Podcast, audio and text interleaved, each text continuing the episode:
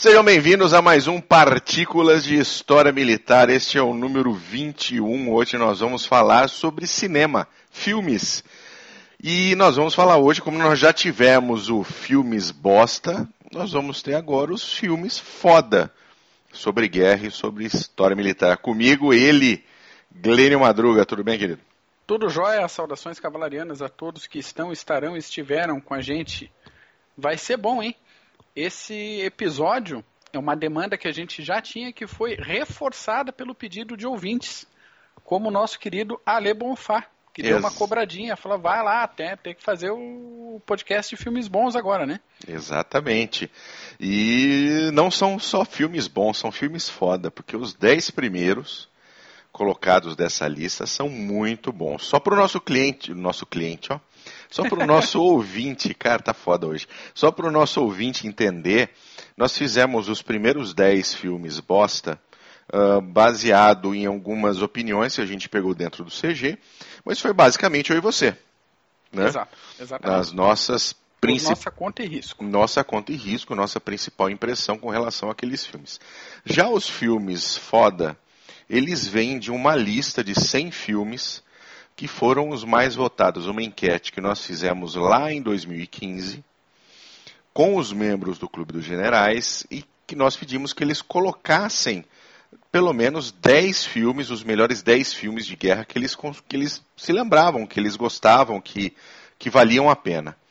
E aí o nosso querido Wood, nosso general Wood, Shirley Wood, ele compilou todos esses resultados e chegamos a um número de 100 filmes. Como é que foi? Você se lembra desse? Lembro, lembro, lembro. Deu um trabalho. Se pra gente que não estava envolvido com a compilação já deu trabalho, pensa pro Wood, né? Wood, um abraço para você. Foram mais ou menos três meses de enquete, de cobrança por e-mail para mandar a, as impressões, os filmes em lista de preferência. Sim. Estabelecimento de pontuação, tudo ali para para colocar, fazer esse cadastro. E como foi feito em 2015, vários filmes que foram bons, que foram lançados depois aí, não entraram na lista. Sim. Né? E também a nossa opinião mudou. Então, se pegar a tua lista da época dos 10 mais e a minha lista da época dos 10 mais, quando a gente votou em 2015, se a gente fosse votar de novo, ia bater alguma coisa, mas outras coisas certamente iam mudar. É verdade. Né? Que a nossa é impressão sobre os filmes vai mudando com o tempo, até com outros filmes que a gente assiste. E a gente acaba reconsiderando algumas posições aí. Por motivo de vergonha, eu não trouxe a minha lista dos top 10, né? top 10 de 2015. Né? É a minha, eu não consegui encontrar, viu? Ah, eu tenho. Você tem? Você tem deixa, aí? Deixa oculta, depois eu te mando. Tá bom, tá bom. Depois nós vamos ver o que, que é. é. Mas o que a gente quer, o que a gente quer deixar claro para o nosso ouvinte é o seguinte: são 10 filmes de guerra que são uh, cuja história militar está precisa, ou mais preciso possível. Alguns fazem parte de filmes de ficção, outros são filmes que estão representando uma realidade que aconteceu. Mas são todos top dentro da, do que ele se propõe a colocar e dentro da história militar. Exatamente. E vamos, vamos Vamos direto, vamos, vamos começar para a gente não ficar nesse Enrolation Society aqui? Isso aí. É isso aí. Número 10. O décimo melhor filme de guerra, de acordo com o Clube de Generais, é O Barco, Inferno no Mar. Ele também conhecido em alemão como Das Boot. É um filme alemão de 81, dirigido pelo Wolfgang Petersen, que é a história da tripulação do submarino alemão U-96, que é enviado para o Estreito de Gibraltar e precisa furar o bloqueio que a Royal Navy está fazendo no Estreito de Gibraltar naquele momento. Missão tranquilinha de fazer, né? Tranquilíssima. Aliás, uma das melhores cenas são eles passando pelo Estreito. Mas o, o mérito do filme principal é que ele consegue te levar para dentro do submarino, para todo o suspense, toda a tensão de estar dentro daquele uh, uh, né, aquele charuto roliço de, de metal feito para afundar e que precisa cumprir a sua missão. É um filme absolutamente fantástico, é um filme que vale a pena assistir e está no Netflix, né, Mac? Tá no Netflix, é tranquilinho. E por meios escusos também, né? Por só ah, né, né? Risco, o pessoal, tá, mas o pessoal tem... conhece os, os meios escusos. Isso, mas A gente por não precisa lícito tem ensinar. na Netflix ali, tranquilão. Dá pra assistir agora, finalzinho de semana, fim de ano. Bom filme. À noite, luz apagada, sem carro do som passando na, na janela.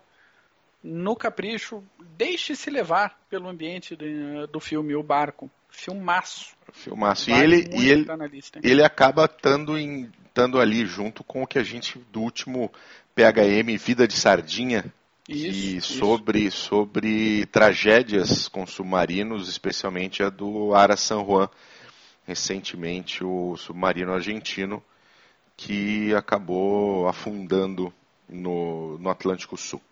E esse filme é um pouquinho melhor do que o 571, né? Como assim um pouquinho melhor? O 571 merece ser jogado na, na privada, descarga e nunca mais ser visto na vida. Perfeitamente, bela descrição. Ah, número 9, meu querido Mac. Número 9, Falcão Negro em Perigo, filme de 2001, dirigido pelo Ridley Scott. Famoso Black Hawk Down. Black Hawk Down, a gente falou da operação num CGCast que foi por ar há pouco tempo aí. Então a gente não vai se prender em muitos detalhes da, da missão propriamente dita. É, é aquilo lá. É, O o outro, o outro nome do Opa. filme podia ser Se Fudendo na Somália, né? tranquilamente. Né? Tranquilamente, porque não falta oportunidade e não falta gente se ferrando, tanto americanos quanto somalis, né? E uma coisa que normalmente é, é tida por engano é que a missão foi um fracasso. Não foi. O objetivo da missão foi cumprido. Né? Os tenentes do ID que estavam no prédiozinho lá foram capturados, foram levados para a base. O que não estava previsto é que dois helicópteros do- dos Estados Unidos iam puxão antes do tempo, né? Sim. E que toda a missão de resgate ali ia dar uma merda atrás da outra, problema de comunicação, emboscada, escambau. Cara, o filme é muito, muito bom. É de tirar o fôlego de ponta a ponta. E Apesar de no, no finzinho ter aquela bandeirada americana, nós somos foda Sim, pra caramba, é, isso é, tá- não, isso- Ok, Hollywood, a gente dá um desconto. A gente releva. Eu, A eu gente assisti, eu assisti esse filme no cinema.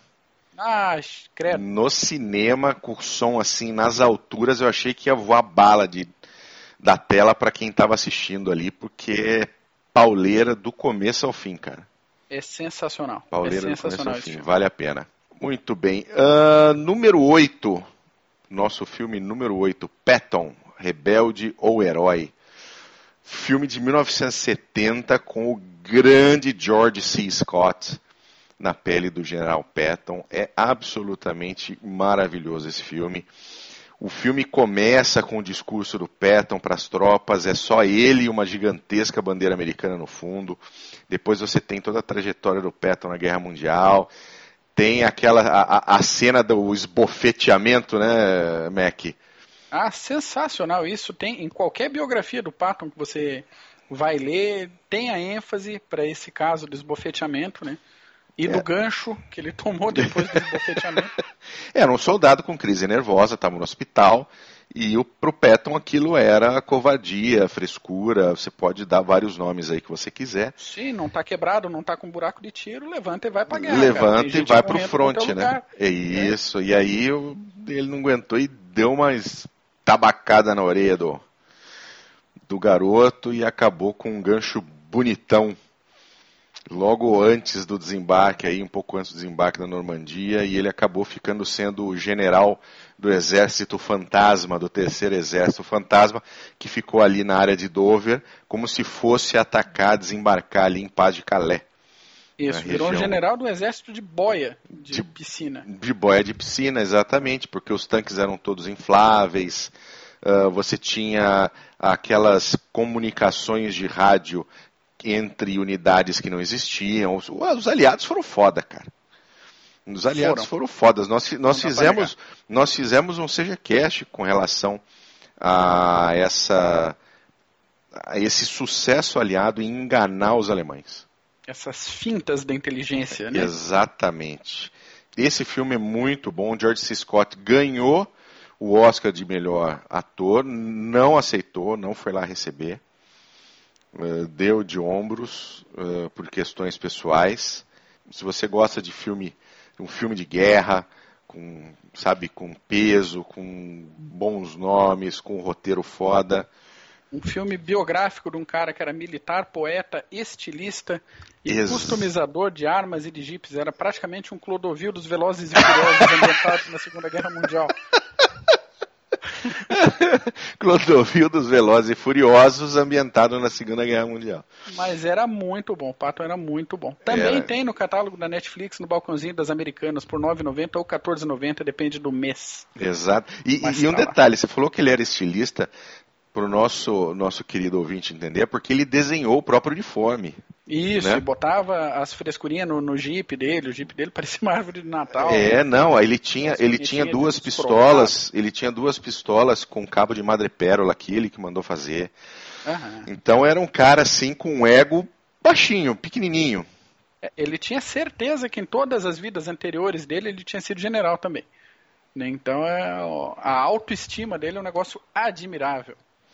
Exatamente. Vamos agora para o número 7, Mac. Número 7, Fomos Heróis. Aliás, pequena pausa rápida. Que mania de tradução para colocar heróis em nome de filme, né? Puta que eu pariu.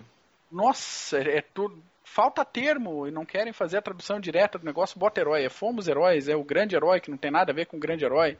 E tantos outros filmes aí que a gente vê, mas voltando para o assunto. Filme de 2002, dirigido por Randall Wallace, retrata a batalha no Vale Ladrangue, o famoso Vale da Morte, lugar onde os franceses já tinham tomado uma surra espetacular no início da guerra. O personagem principal, o tenente coronel Hal Moore, auxiliado pelo veterano sargento Basil Plumley. Outra pequena pausa para o ouvinte. Sargento Plumley iniciou a carreira dele como paraquedista, saltou no dia D e na Operação Market Garden. Impressionante, hein? Não, ele teve um, um ferimento na mão, ganhou uma Purple Heart e ficou putaço. Ele participou da Guerra da Coreia e estava em plena atividade na Guerra do Vietnã, servindo na sétima de cavalaria. Olha aí, nós estamos falando de um bom filme do Mel Gibson. Um filme excelente, talvez o melhor filme do- Mel Gibson, dentre os ambientados em conflitos e, e guerras. Tem, tem filme por fora aí que vale a pena dar uma olhadinha também, mas de filme militar dele eu acho que é o melhor. Esse, tá? É, é porque a gente, a gente no, no Filmes Bostas, a gente falou tanto do Patriota quanto do filme do escocês. Eu Sim, tem gente arrepiada até hoje, que a gente bota o Coração Valente como filme bosta, Isso. tem nego só pelas paredes. Mas é, como filme militar, é um filme merda mesmo, fazer o quê? É um baita filme pra assistir, pra se divertir, claro. Sessão da gosto. tarde, fica excelente. É claro, o Patriota eu tenho, DVDzinho em casa, bonitinho, gosto de colocar de vez em quando. Muito bom. Mas, né, dentro dos quesitos que a gente se propôs a analisar como filme de guerra, não rola. É. O- o- só amarrando o, o sargentão lá, Faça isso. Ele- ele morreu em 2012, com 92 anos de idade, Que beleza, hein? vítima de um câncer que flanqueou ele depois dos noventinha.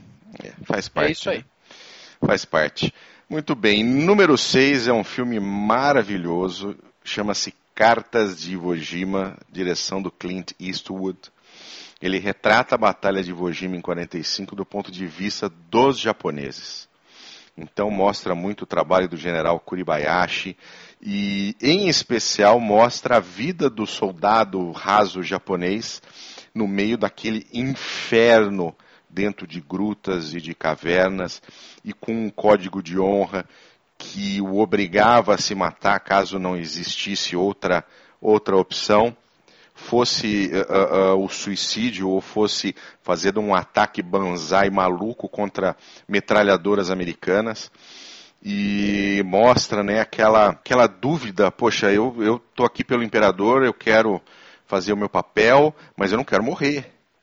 Eu quero voltar para casa, eu sou padeiro lá na cidadezinha onde eu tô, eu quero voltar para ver minha esposa, meu filho. Então é um negócio abso é um, é um filme absolutamente fantástico. É uma obra de arte dirigida pelo Clint Eastwood que não costuma botar a mão para fazer merda. Não. Se ele bota a mão, pode confiar que, que vai sair coisa boa. E esse filme é, é, é ótimo, assim, não... é difícil de arrumar adjetivo para esse filme. É, aqueles... Aliás, tem alguns que vêm pra frente ali que eu não sei não. Esse daqui devia estar mais bem colocado na minha opinião, mas deixa aí no 06. Tá bom, né, vamos lá. Uh, muito bem, meu querido. Número 5, e agora é o momento que os alemães do CG né, dão a sua babadinha, dão o seu, o seu gritinho de êxtase. Número 5, Mac. Número 5, A Cruz de Ferro. Filme teuto-britânico ou anglo-alemão, dependendo de que lado do canal você tá. Lançado em 1977. Ele retrata o fronte leste em 1943 e um atritos ideológicos ali entre um militar que está lá para fazer o trabalho dele, acredito que é, aqui, que é aquilo que tem que ser feito, e um outro piruão que tem como objetivo da vida ser condecorado com a Cruz de Ferro. É, é, não, é, é, não esse, esse filme é fantástico. O Cruz de Ferro é um filme absolutamente maravilhoso, com James Coburn como Sargento Steiner e o piruão aí é o Capitão Stransky, que é interpretado pelo Maximilian Schell, que é um outro ator maravilhoso. Tem também James Mason. E, cara, é realmente um filme que, que vale a pena assistir. É, é um filme cru, né? É de guerra. Ele não, ele não tem romancinho, ele não tem piruadinha, ele não tem, sabe, vamos mostrar isso, não vou mostrar aquilo, não. Ele mostra uma realidade muito interessante. É um desses filmes de guerra que vale a pena assistir, mesmo, mesmo em 2067, quando esse filme tiver 100 anos, vale a pena. Vale a pena assistir. Exatamente, exatamente. E ainda mais levando em consideração que não é um, aquela abordagem americana que a gente está acostumado para Exatamente, exatamente. É uma abordagem de quem passou a parte mais complicada da guerra lá.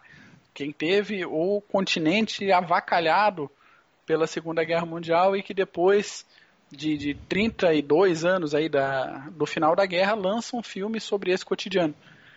E, e, não tem, é bem isso que você falou, não tem frescura, não tem triângulo amoroso de comunistinha no meio da Batalha de Stalingrado, tá? Não, pra quem não gosta do, do Círculo de Fogo aí. Do não Vassili Zaitsev. Tipo Pronto. Três cadastros novos com, de entrada para o Clube de Generais. Mas é, é bom. Apesar desse filme ele constar em algumas listas de piores filmes de guerra, tem gente que não gosta do Cruz de Ferro, um pouco pelo ritmo, um pouco pelo estilo, ok, a gente entende. Mas também, na minha opinião, filmaço pra sentar com calma, pipoquinha ali com pimenta e vamos aproveitar a tela. Um chineps, né, para combinar. Ah, sem dúvida nenhuma, para dar uma esquentadinha. Muito bem. Número 4, Platoon, dirigido pelo Oliver Stone. Uh, ele acompanha o desdobramento de um voluntário para o Vietnã em 67 e aquela trajetória gostosa, cremosa, do cara deixar de ser bisonho e se tornar efetivamente um combatente. Não se esqueçam, procurem o nosso PHM Bisonhices os bisonhos e suas bisonhices, um para uhum. saber o que um bisonho consegue fazer, qual o estrago que um bisonho faz dentro de uma força armada. Mas é um filme, é, é um filme bastante pesado, é um filme que, que trouxe muita, muita discussão, uh, muita crítica, né? Sim, também, até e hoje. Até hoje ele tem, tem muita crítica, mas o próprio Oliver Stone serviu no Vietnã, né, trouxe a experiência dele de, desse, desse conflito uh, para esse filme. Tem também os outros, né, Mac, no 4 de julho, nascido em 4 de julho, Entre o Céu e a Terra. É uma, é uma tríade de filmes do Oliver Stone sobre o Vietnã. É o, o Platoon, nascido em 4 de julho, Entre o Céu e a Terra, perfeitamente. E é, é ele. O, o, roteiro, o primeiro roteiro do Platão foi escrito em 69, aquele cheirinho gostoso do Vietnã, né? Sim. Terra molhada com napalm ainda estava entranhado debaixo da unha do dedão do pé dele, ele já estava escrevendo o roteiro para não perder o, o timing dessa experiência vivida na guerra. Então, a vivência dele como combatente é diferente da vivência de outros militares de outros Sim. frontes, de outras funções. Então, algumas críticas, como bem apontado pelo nosso ouvinte aí, Marcos Arima, um abraço, Marcos, obrigado pelo comentário lá no nosso canal do YouTube.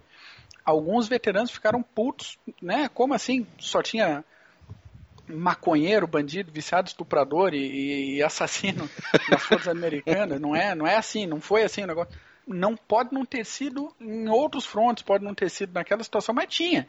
Não dá pra gente tinha. ser inocente de, de achar que não tinha. Teve na Primeira Guerra Mundial, teve na Segunda Guerra Mundial, teve na Coreia, no Vietnã, tem agora no Afeganistão. Teve nas guerras antigas, teve onde você Exatamente. quiser. É, a guerra é, é, é, uma, é uma maneira daquele sujeito que é sádico colocar de maneira legal esse seu sadismo para fora. Né? É, então boa, ele, está, ele, ele está autorizado pelo governo a ser sádico. Isso. Né? Perfeitamente. Então, sempre que existe o conflito, vai existir aquele cara que é sádico, aquele cara uh, que, cuja a, a, humanidade, vamos falar assim, dele é um pouquinho diferente da dos outros, e ele quer mais é que se foda e quer sair rebentando tudo. É isso aí. O Marcos também, ele apontou lá no, nos comentários dele o, dois filmes que ele gosta sobre a guerra do, do Vietnã e pediu comentário nosso. Marcos, desculpa se não, o comentário não corresponder, mas pedido feito é pedido atendido. Então vamos lá. Boinas Verdes, ele foi filmado em 1967, lançado em 68, porém baseado num livro de 65. Então ele foi produzido antes da ofensiva do Tet e do massacre de Milai. Então, antes de um monte de merda ter sido feita, televisionado para o mundo inteiro e ser jogada bosta toda no ventilador. O roteiro foi escrito, foi mandado para as Forças Armadas Americanas para reparos, para deixar do jeito que o governo achava que tinha que ser e voltou para a produção e filmagem. Então ele é um filme de propaganda, não é um filme que traz de fato a realidade do, do chão, né, do combate. É, vale, vale um sonzinho de descarga aqui, né?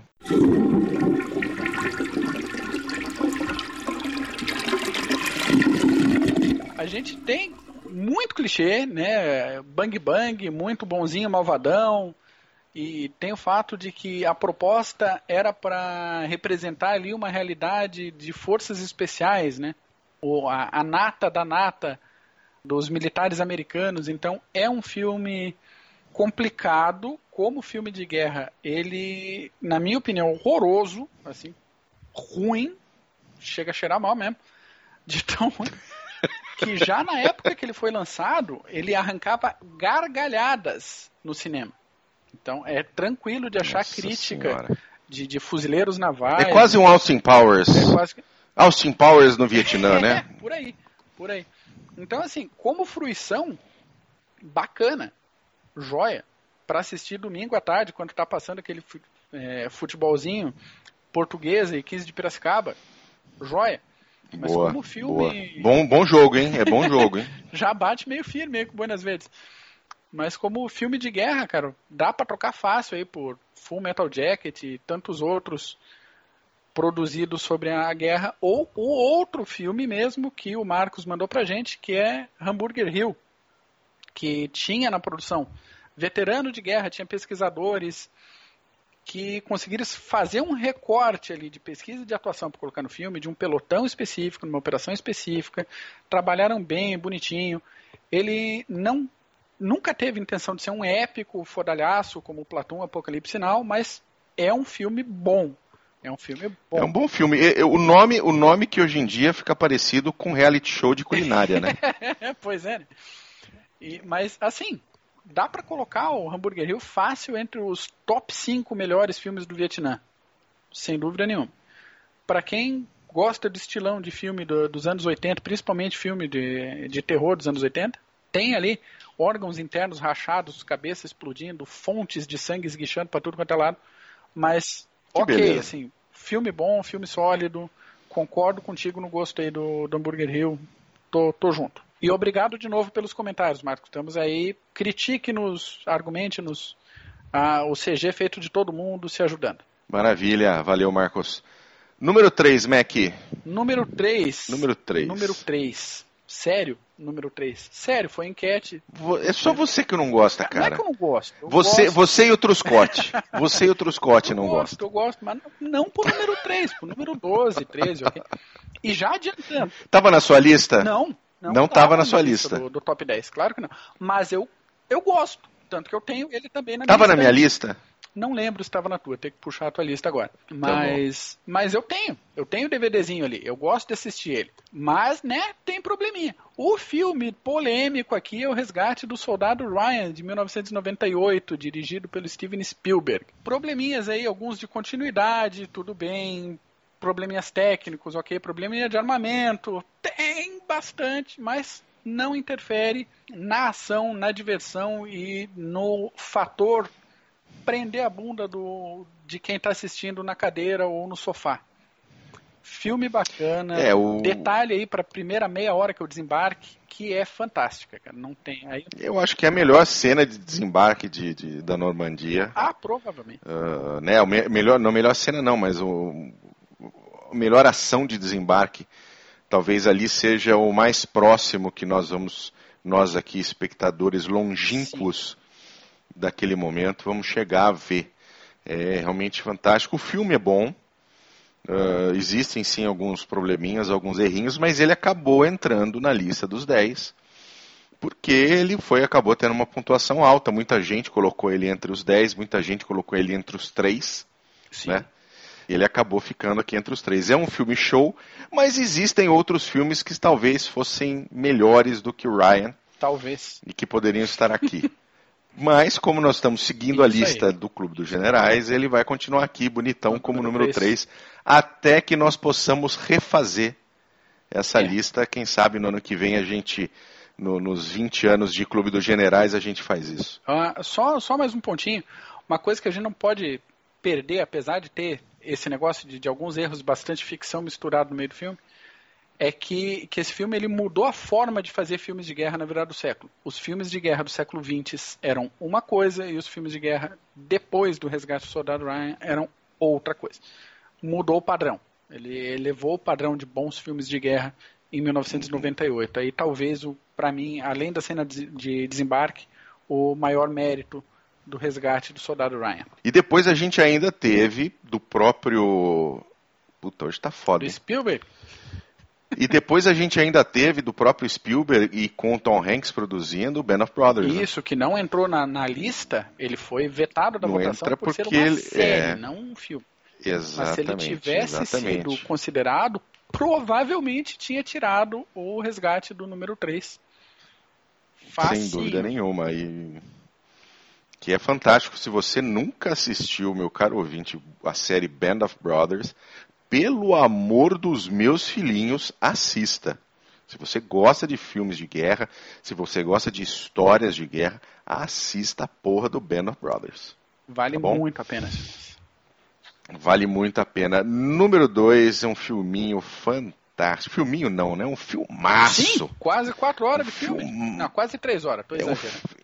Quase, quase três horas de filme, um filmaço de 1977, dirigido pelo Richard Attenborough. É Uma Ponte Longe Demais. Esse filme retrata a Operação Market Garden, que é a tentativa de colocar as divisões aliadas atrás das linhas alemãs, para proteger pontes que seriam usadas no avanço aliado e que um monte de coisa deu errado e fudeu tudo. A operação em si não deu certo.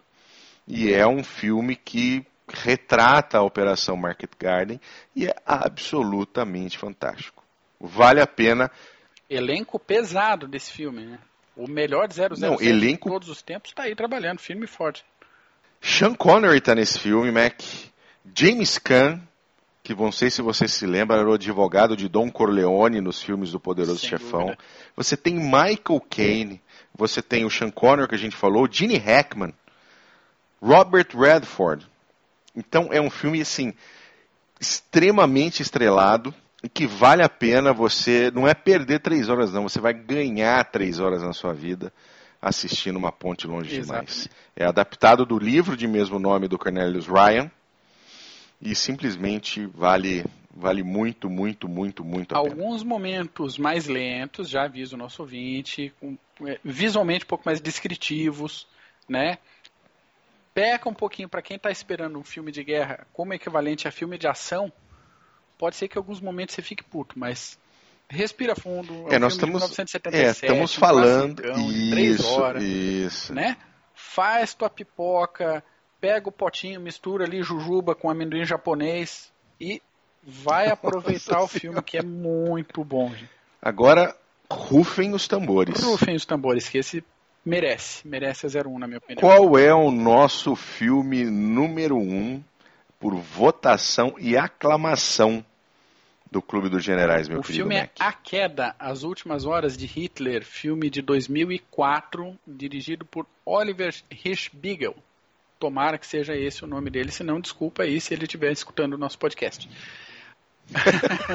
o filme é baseado no livro. O filme é baseado no livro No Bunker de Hitler, de Joachim Fest, que escreveu uma excelente biografia em dois volumes do Adolfinho Bigode Doido, e em relatos da secretária Traudo Jung no livro Até o Fim, Os Últimos Dias de Hitler. Gente, produção impecável iluminação perfeita, posicionamento de câmera, não tem o que falar. Interpretação, fotografia, interpretação do Bruno Gans como fotografia, Hitler, cara. Fotografia. Ele jamais, pro resto da vida, vai se livrar desse papel. Porque ele foi o melhor Hitler cinematográfico de todos os tempos. Deveria ter ganhado um Oscar, não ganhou, porque era Hitler. Né? O papel era Hitler.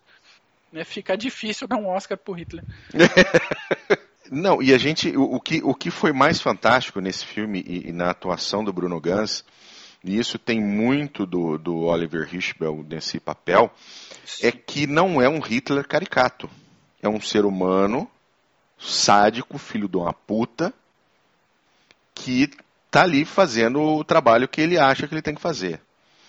Então, cara, você não tem aquelas, aquela, sabe, é, é, aqueles diálogos onde parece que ele está fazendo discurso o tempo inteiro, entendeu?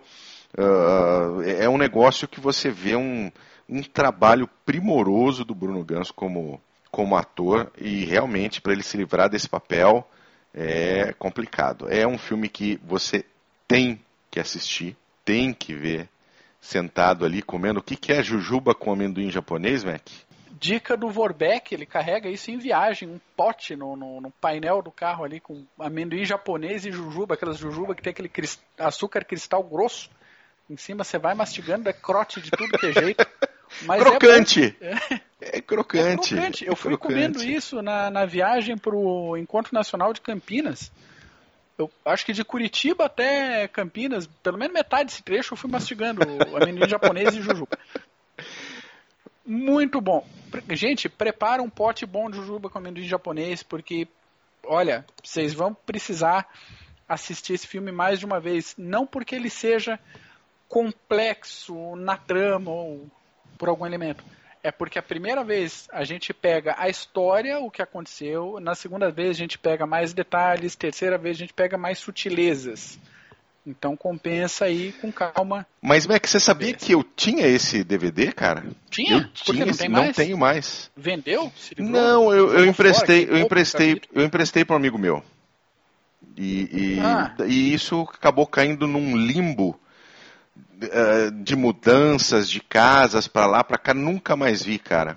Se você encontrar com a Ale Bonfá, pede meu filme para ele, por favor. ah, tá, entendi, entendi. Aliás, eu quase fiz parte, não fiz porque que eu achei meio sacanagem, porque eu tenho um pouco de, de, de dificuldade nesse quesito também, mas eu quase entrei na, na campanha Ale limpe seu carro. teve alguns outros Deve estar tá lá o teu dedo.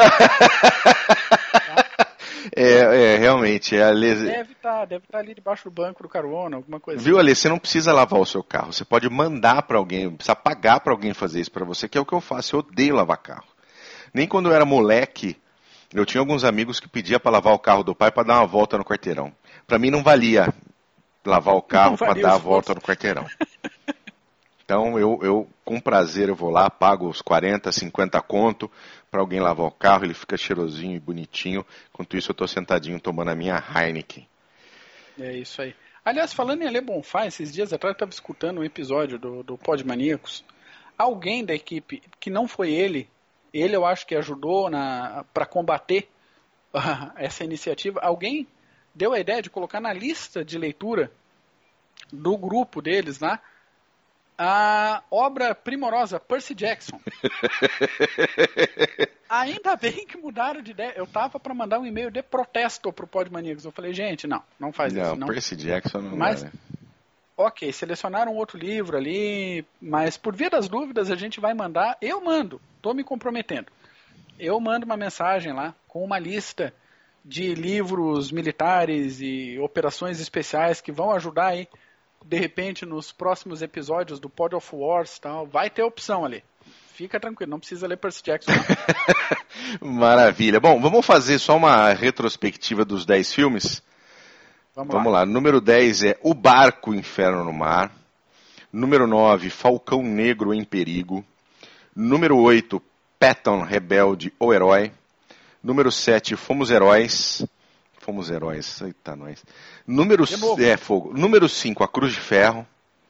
Número 4, Platum. E aí os três primeiros, Número 3, O Resgate do Soldado Ryan. Número 2, Uma Ponte Longe Demais. E o grande primeiríssimo vencedor, A Queda, As Últimas Horas de Hitler. E número 6, Cartas de Vojima, que você pulou rapidinho, mas eu tô colocando o número 6. Puta que ótimo, cara, tá vendo? Puta que mas pariu. Tá, tá. retardado britânico não sabe nem contar mais. Cartas de Vojima. Puta filme, podia estar tá até em primeiro esse filme. Podia, podia, concordo contigo. Tá bom, Mac, é isso. É isso aí, o pessoal que nos ouve, coloquei nos comentários, coloquem aí nos comentários ou mande um e-mail pra gente, contato arroba clubedegenerais.org, contando quais os seus filmes de guerra preferidos. Não precisa ser 10, pode ser 5, 2 ou 3. Vale tudo, vale elogiar o Círculo de Fogo, o Triângulo Amoroso Comunista lá no meio de Stalingrado. Vale falar bem do grande herói Power Ranger em câmera lenta. Não interessa. A gente quer saber a opinião de vocês, compartilha com a gente aí. E até o próximo episódio. É isso aí. Valeu, gente. Um abraço. Tchau.